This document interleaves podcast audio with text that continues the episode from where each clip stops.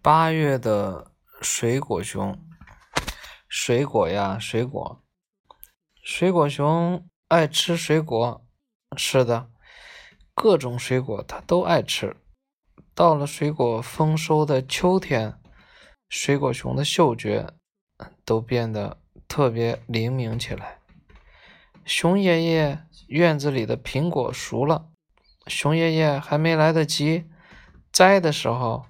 水果熊已经来敲门了，熊爷爷，我帮你摘吧。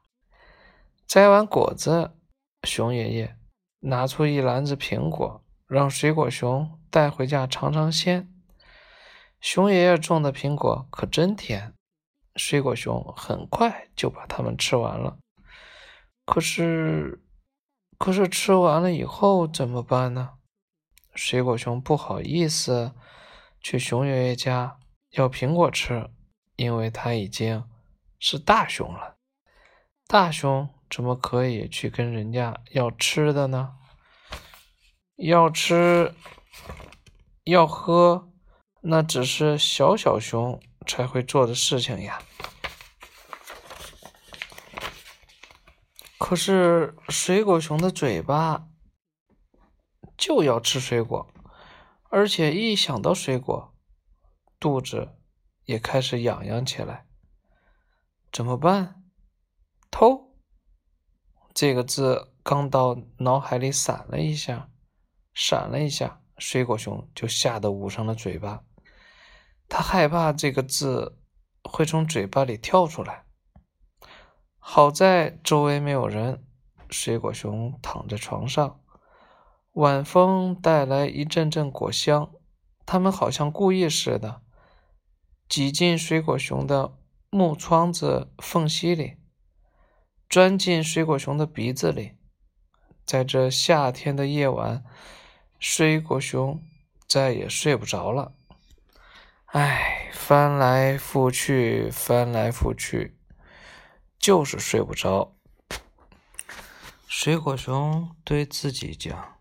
忘记水果，忘记水果吧，你这贪吃的水果熊。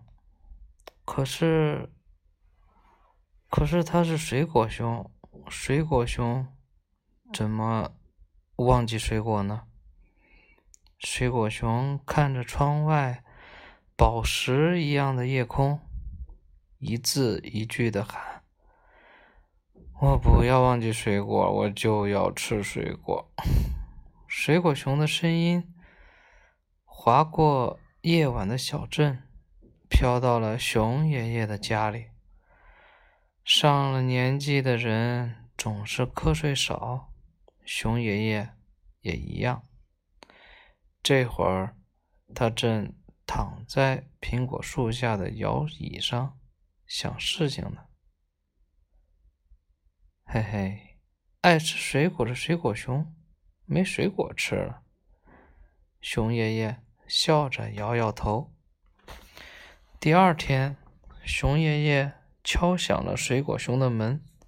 “你好，熊爷爷。”水果熊打开门，看见熊爷爷拉着一车苹果，他有点疑惑。“喏，水果熊。”除了去做苹果醋的果子，剩下的这些我吃不完，送给你吃吧。熊爷爷笑呵呵的看着他。这这怎么可以呢？看着车上的苹果，水果熊变得有些结巴了。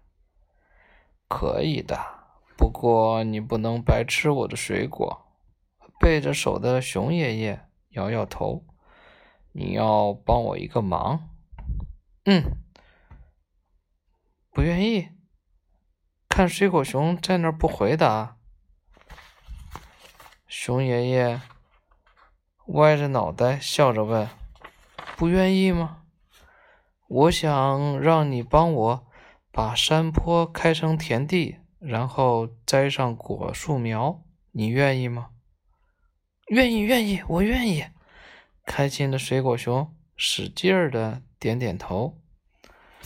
嗯，白天，水果熊和熊爷爷一起开田栽果树苗，汗水洒了满满一山坡。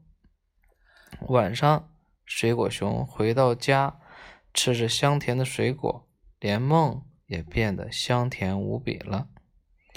第二年春天，那片果田里各种各样的果树开花了，红的花，粉的花。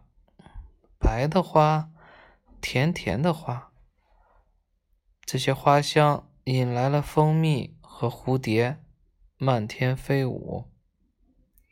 水果熊，熊爷爷老了，干不动了。这片熊，这片果田，以后就是你的了。熊爷爷拄着拐杖，微笑着说。真的吗？水果熊开心的笑了，他傻乎乎的看着那些果树，好像它们已经结满了甜甜的果子。这时，他的口水就流了下来。